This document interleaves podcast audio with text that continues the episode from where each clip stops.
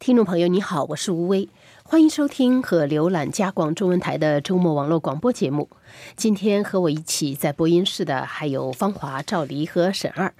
在今天的节目时间里，我们为您选播一个星期以来的几篇报道。欢迎网友和听友们发表评论和看法。我们的电子信箱是 china at r c i n e t dot c a。我们的新浪微博是加拿大国际广播中文，我们的网站是 www. dot rcinet.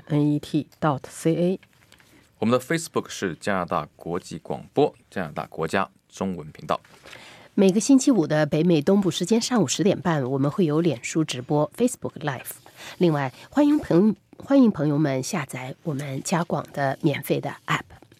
好，那么在接下来的时间里呢，我们就来介绍一下本星期的几篇报道。第一篇报道是由方华准备的，讲的是就是加拿大的这个货柜车司机培训项目为什么很难普及？你说的这个培训项目，方华指的是联邦政府的一个培训。这个联邦政府早就花钱制定出了一个培训项目，这个项目呢，就是呃时间是长达三个星期，这个培训的内容包括很多了。呃，首先呢，就是比如在冰雪路面驾驶，你加拿大是北方国家，一年有那么四五个月都是这个驾驶环境是冰天雪地的，所以冰天雪地的，呃情况下驾驶是很很重要的。实际上，那个红宝野马那个冰球队，呃，那个大巴车跟货柜车相撞的，就是发生在冰天雪地的这个环境里面，导致了十六名球员跟教练的死亡。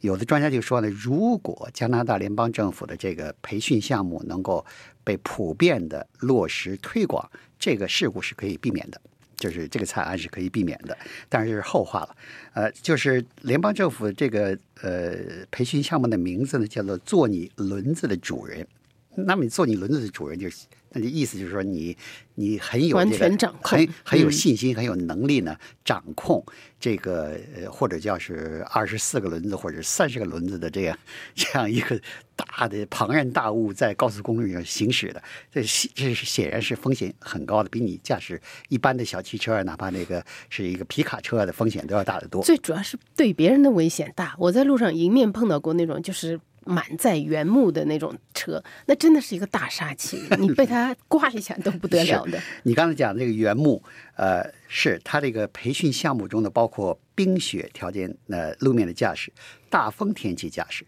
呃，由于这个货柜车很高啊，如果它要空驶的情况下，风一大的话，会把这车吹倒的话，你要是风一大，又是空驶，又是速度高，风一来就给你吹倒了。还有呢，就是在山地环境驾驶、高速公路环境驾驶，如何运载原木，就是那大那个大的那个呃木头，如何运载危险的化学物品，如何倒车。你要有时候看到好多的这个车，这个货柜车司机，他能开，开的也挺顺溜，但是他不会倒车，因为有的时候这个培训项目，这有的加拿大省份，你只要交两千块钱。他保证你在俩礼拜就能够上路驾驶，这些司机恐怕就不会倒车。啊，还有一种很可怕的说法是，他们那个车刹不住，就是如果你带 你这个离他太近的话，他就是他要刹车到停下来有这个距离。这个不但这个倒跟你这个呃是不是有驾驶经验无关？为什么呢？如果要是路上行驶这么一个三十个轮子的大卡车，满载的货物。他要停下来可不是一件容易事儿。他再有经验的这个司机呢，也需要很长的路，呃，这个这个距离才能停下来。所以这有的时候是跟跟这个货车的重量有关，跟司机的驾驶经验呢，并没太大关系。但是有经验的司机呢，会避免紧急刹车的情况。呃，联邦的这个培训项目实际上在二十多年前就已经做出来了。但是呢，就没有推行下去。为什么没有推行下去呢？这关键就是加拿大是一个联邦政府，这个交通安全呢，是有的权利是联邦管，有的权利是省政府管的。具体在发驾驶执照、大货车的驾驶执照这方面呢，是由省政府管的。所以呢，省政府管发照，他也管什么样的培训，呃，呃，培训课课程跟考试的这个。呃，考试的程度，这是由省政府自己定的，所以呢，联邦政府的这个这么好的一个培训项目呢，就没有被推行起来。第二个呢，就是，呃，联邦政府，呃，第第三呢，就是哈珀政府啊，就是曾经在二零一四年削减了给就是拥有自己轮子这个项目的那个拨款，导致这个项目呢就没有没有钱继续下去了。但是呢，自由党政府上台以后呢，也没有表示任何意思要恢复对这个项目的拨款，也没有拿出一分钱来给这个项目，所以呢，这个项目还是被搁置起来。尽管加拿大这个自由党政府交通部长加尔诺表示，他说他希望看到呢这个项目被加拿大的各个省份都接受，但是呢，也没有意思要采取一个所谓强制性的措施，让各个省份都接受这个。但是在这个呃红宝野马冰球队的惨案发生以后呢，萨斯喀彻温省因为惨发生在萨斯喀彻温省，萨斯喀彻温省政府跟阿尔伯塔省政府都表示说呢，要从严培训项目，从严考试内容。但是所谓从严呢，还是从原来的两个星期提高到增加到一个月。还没有到原联邦政府现在的三个月的这个培训标准，所以看来是还是有必要呢，对这个大货车司机的培训呢，全国统一化，都是按照这联邦政府这个严格的标准来进行。而且，保险公司研究显示呢，经过了联邦政府培训的这些司机呢，在路上行驶的安全程度就是高，就是比这些呃没有经过三个月培训的项目的司机的驾驶安全要高。不过你常理上想。你培训俩礼拜，培训仨个月，能一样吗？不可能一样。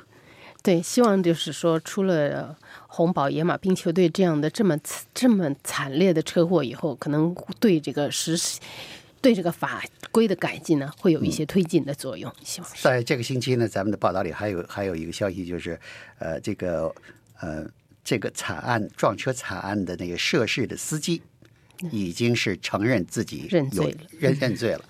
哎，原来是他还要准备上法庭打官司，好像不认罪。现在他认罪了。嗯，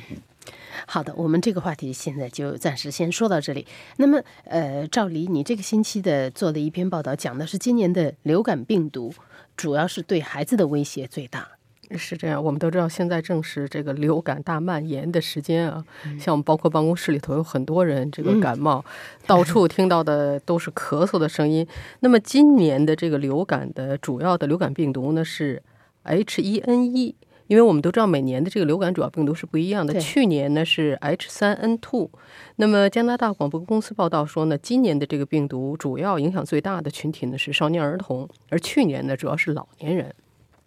那么，加拿大公共卫生署呢也说，自从去年年底以来，全国有十几个儿童医院的这个住院的人数啊是翻了一倍，呃，情况呢也是挺严重的。那么，加拿大广播公司的法语电视台呢，专门去了一些就是在蒙特利尔的儿童医院去采访这些。这个看一看当时的情况，一看真是也是挤满了人。呃，比如说有个母亲呢说，她的孩子是五岁，发高烧发三十九度以上，连续发了四天也下不去，所以呢只能来到医院。呃，那那么有那个急诊室的医生呢也告诉加拿大广播公司，说是今年啊来这个看病的人数确实是非常多，比我们知道二零零九年的时候曾经有过一次 H1N1 的这个病毒的大爆发。他说呢。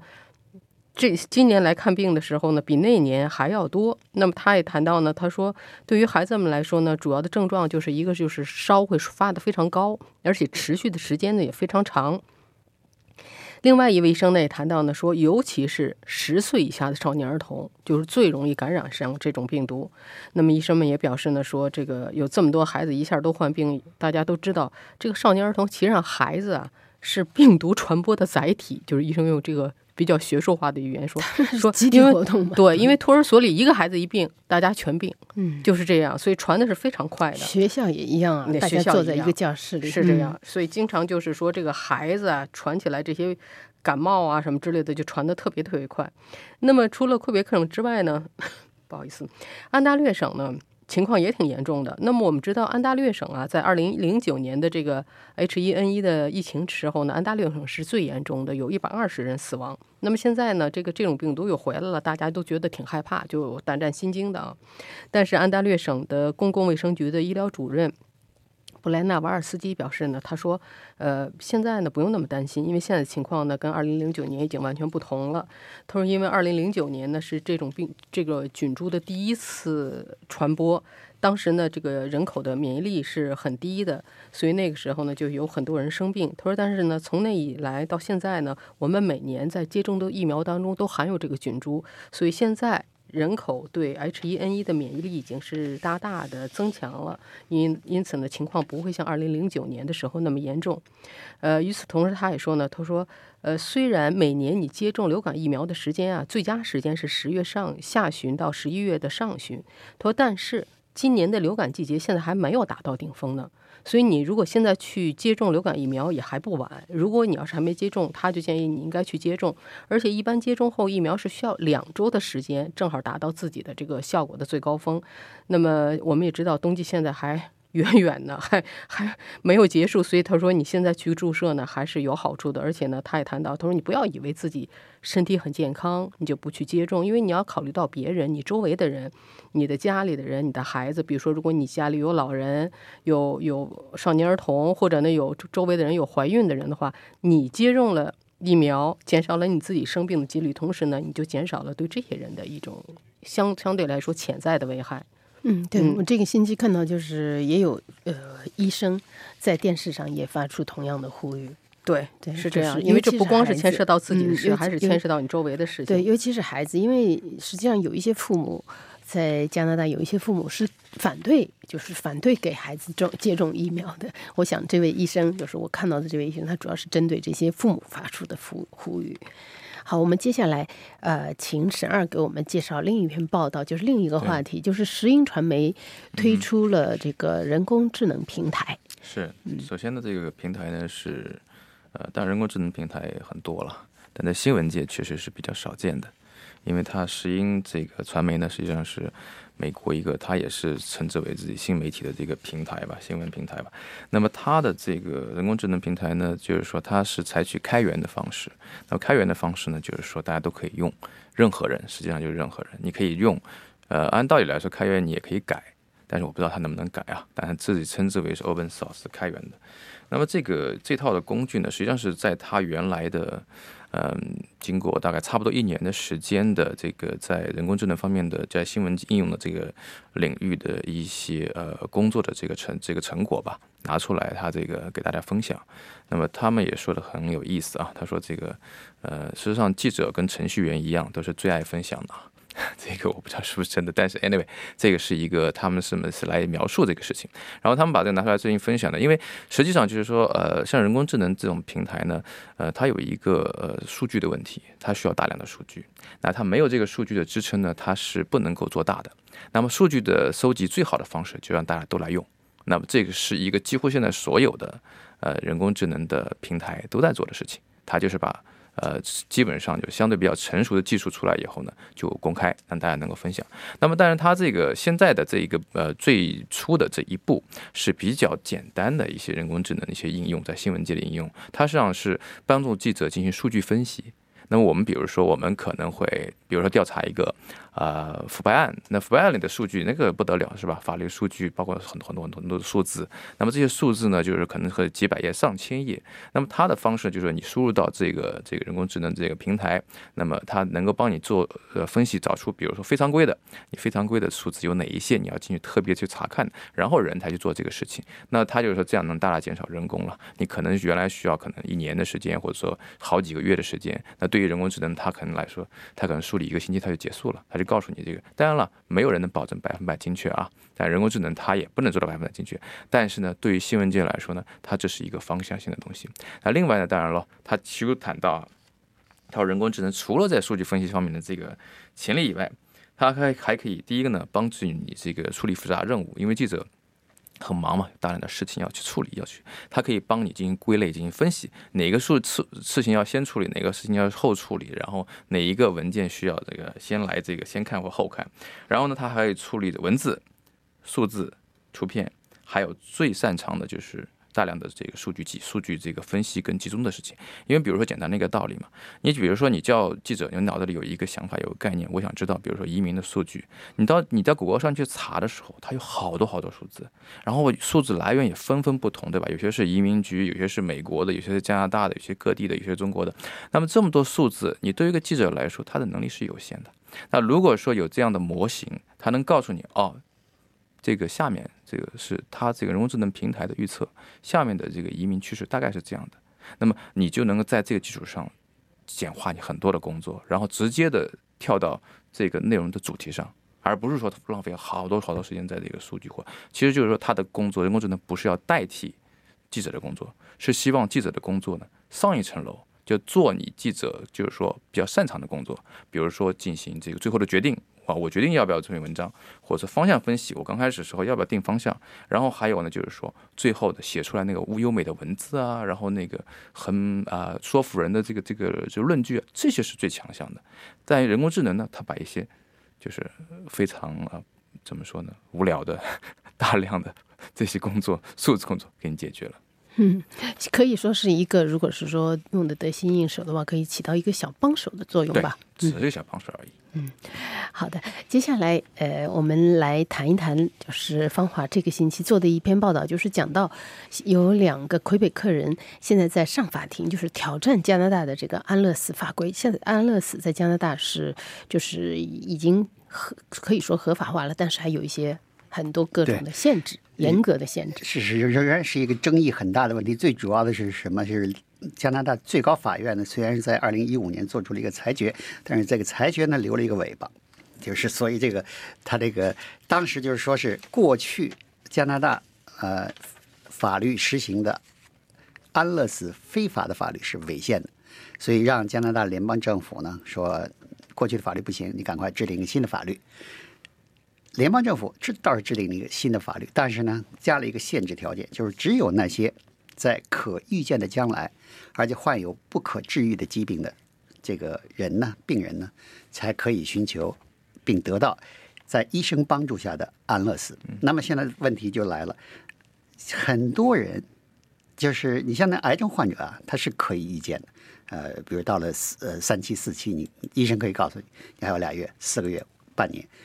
但是好多这个，比如说是呃，像有一种叫是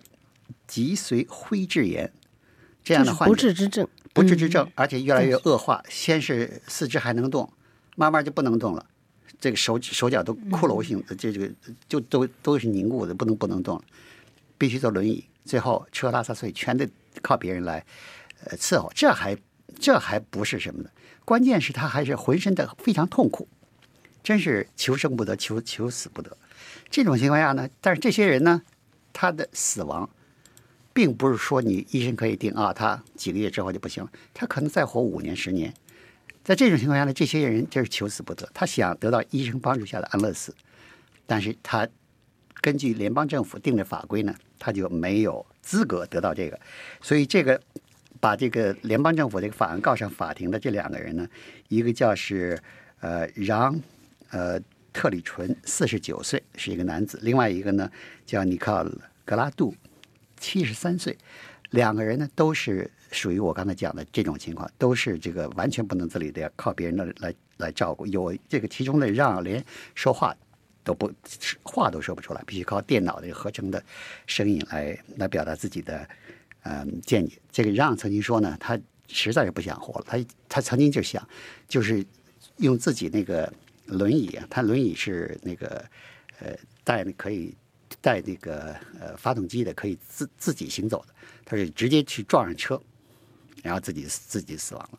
然后呢，你告了说呢，他想到瑞士去寻求安乐死，因为瑞士呢安乐死合法，也没有限制条件，只要是自己申请就可以，自己只要交钱就行了，交钱就行。对，嗯。但是呢，他们俩都是坚持活下来。他活说呢，我们坚持活下来，就是要把这个法。就要把这个法律呢，就是不公平的这个这个方面呢，给它解决掉，不但为自己，也为是其他处于同样的境地的这些患者呢，争取自己的权利。那么现在就是他们两个的律师呢，就是表示呢，加拿大最高法院的裁决呢，二零一五年全体一致的裁决就是，那些患有不可治愈严重疾病的加拿大人有权得到医生帮助下的安乐死。没有其他的任何限制条件，加拿大政府那个法案给加了限制条件。他说呢，联邦最高法院的裁决并没有说只有临近死亡的人才有权利接受医生帮助下的安乐死。所以关键这个，他们这次法庭打官司的就是，应该是根据最高法院的精神来制定法律，还是你按照你联邦政府的这个法案去行事。但联邦政府说，我加这一条也是有很重要意义的呀，因为确实在他们法庭开庭的时候，有一个也坐轮轮椅去的一个残疾人去旁听，这个人旁听呢，站在相反的立场上，嗯，他说呢，你要没有这个条件，那我可以想象好多这个残疾人那就被杀死了嗯这个也有他的道理。啊。或者是说受到压力，受到周围的压力，就是你你有的人是？对吧？他他亲属或者是其他人说你你还活什么劲呢？你干脆就你你干脆就是参加这个项目，你就是打一针不就完了吗？所以呢，呃，这些人士的看法就是说，必须有这个限制条件来保护这些弱势群体人的利益。联邦政府说，我这加这限制条人就是为了保护这些人利益。所以现在这个法这个法官呢，对他的这个考验就是他怎么进行一个裁决，既保护了这方面的弱者的利益，也保护了另一方面弱者的利益。这个就是典型的，就是法律是四方的，生活是多边形的。尤其是这种涉及到，这因为每个人的这个情况都不一样，甚至每个在同样的条件，就是在受同样的痛苦的人，他可能他的愿望都不一样。对，是吧？我记得当时以前我们也做过报道，就是一对老夫妻积极的去申请同时安乐死，一次不行了还申请第二次。但是同样，另外一个也是是得癌症的那个，还是 CBC 以前的，就是在病重以前 CBC 的一个记者和主持人，他就是想尽办法，他要他要活下去，虽然也是非常痛苦。这个真的是你作为法律来说，真的是很难判决。嗯嗯，就像以前曾经有过一个一个，我记得有过一个评论人士在和安乐死合法化的时候，他曾经主张说，安乐死这个东西实际上你不最好是不要立法，让它留在灰色地带，就是因为你立法，你不可能涵盖那么就是各种各样的这些奇奇怪怪的各种的。呃，事情，那么，但是你如果在灰色地带，实际上他说在立法以前，安乐死是一直在实施的，就是有的时候就是这个在医院里面，你什么时候用什么药，就是医生是有很大的这个可以说是他有很大的主动权的。嗯但是呢，就是一旦立法以后，就说你立了，你把法律立在那里，一定会有另外一方面的人，就像你说，如果是让这两个深受痛苦的人，让他们能够达成愿望的话，很可能就有另外一些人，他会受到周围环境的压力，就是说就是明里暗里说你你你为什么不去打那一针呢？这个真的是很难办啊！哎，这个安乐死在加拿大，这确实是引起了很多的很多方面的争争议。那么我们下面还有一点时间，我们来讨论一下，呃，就是赵黎这个星期做的一篇报道，讲的就是加拿大央行现在是维持基本基准利率嗯不变。不变。对，还是百分之一点七五。那么，呃，我们也知道，就是说这个可以说十多年来啊，加拿大央行一直采取的是超低利率的政策。那么从去年呃二零一七年不是去年了，前年二零一七年的这个七月份开始呢。央行开始就是逐渐提升利息，提了一共是提了五次，那么提到了现在的一点七五百分之一点七五，呃，但是在去年十二月份，还有就是也就这个星期了，呃，两次这个加拿大央行呢都决定暂时不不提息不升，就是一直都是在